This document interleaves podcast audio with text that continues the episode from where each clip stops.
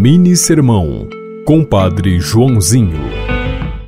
Contemple o presépio e pense nisso.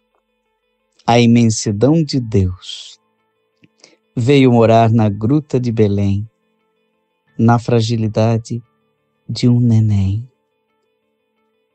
Deus inteiro cabe no coração de uma família que nem lugar para morar tinha naqueles dias em que o menino nasceu. Não há palavras para descrever tão grande mistério em tão pequena realidade. O Natal nos ensina que para sermos grandes, precisamos aprender o segredo de ser pequenos frágeis, humildes. Isso é Natal. Você ouviu Mini Sermão, Compadre Joãozinho.